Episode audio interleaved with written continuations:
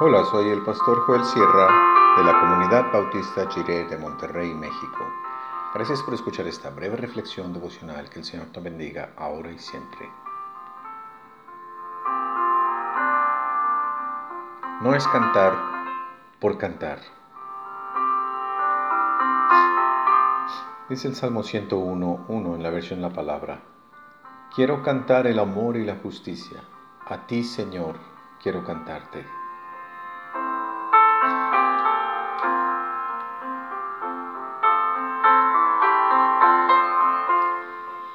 En 1974 ganó el primer lugar del Festival de la Canción de la OTI, Organización de Telecomunicaciones de Iberoamérica, una cantante puertorriqueña con una pieza que llegó a ser muy famosa durante varios años.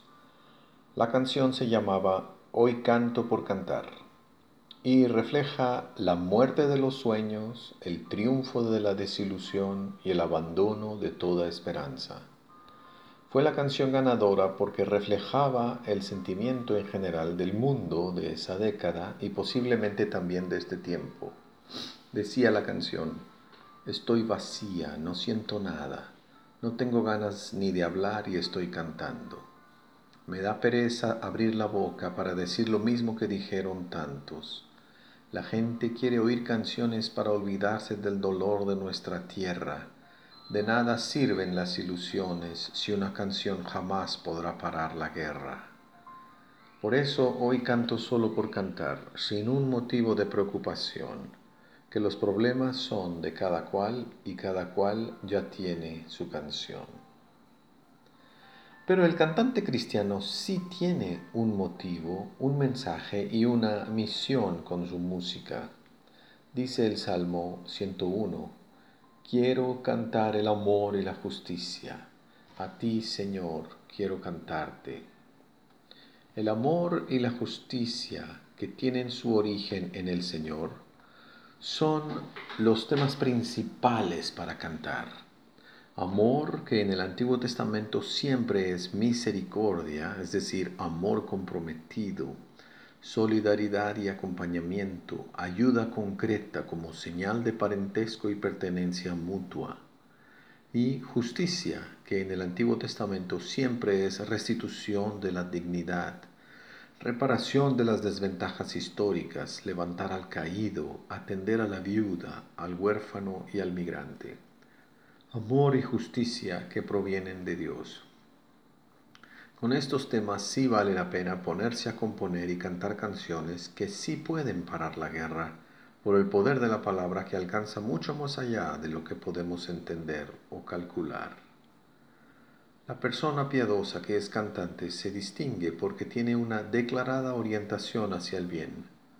No tolera injusticias ni mentiras no son sus arreglos ni sus instrumentos o armonías lo que le hace resaltar en el mundo de las producciones musicales, sino su rectitud moral.